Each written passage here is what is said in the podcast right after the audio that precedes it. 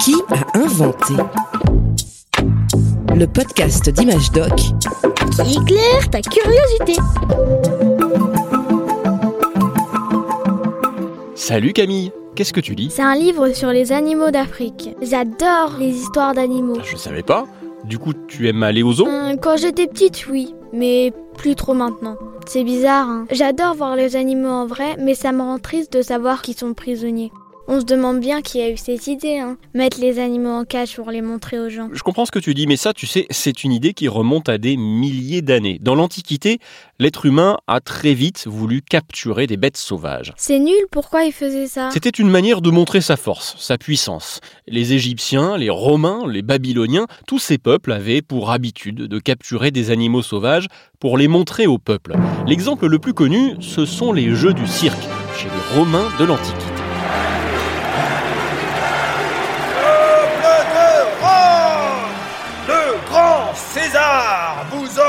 À présent le plus fascinant des spectacles. Nous voilà au Colisée, cet immense stade de la Rome antique accueillait des milliers de personnes qui venaient assister aux jeux du cirque, combats de gladiateurs, défilés d'animaux sauvages et parfois même des combats entre un homme et un animal. Les créatures sauvages capturées aux quatre coins de l'Empire et au-delà de nos frontières.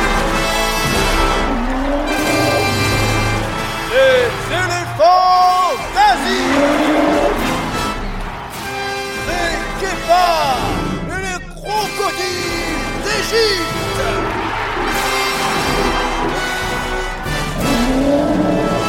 tard, au Moyen Âge, de nombreux rois possédaient leur propre ménagerie, un endroit où l'on gardait les animaux sauvages. C'était le cas, par exemple, à la cour de Charlemagne ou de Guillaume le Conquérant. Cette tradition royale s'est perpétuée en Europe.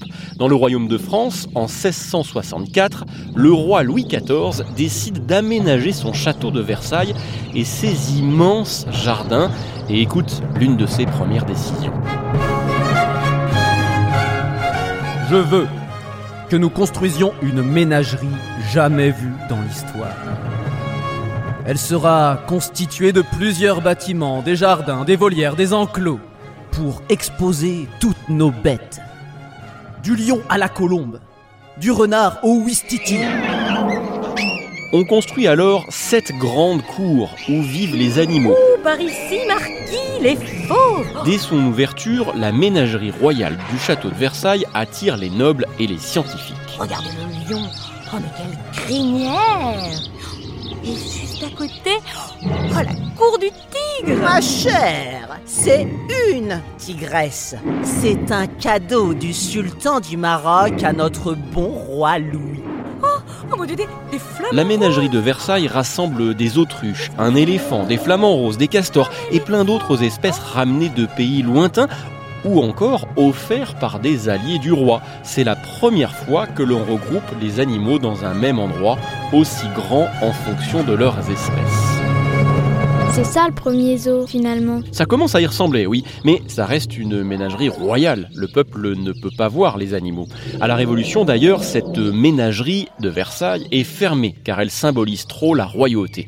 Les bêtes sont transférées au jardin des plantes, un jardin, cette fois, ouvert à tous.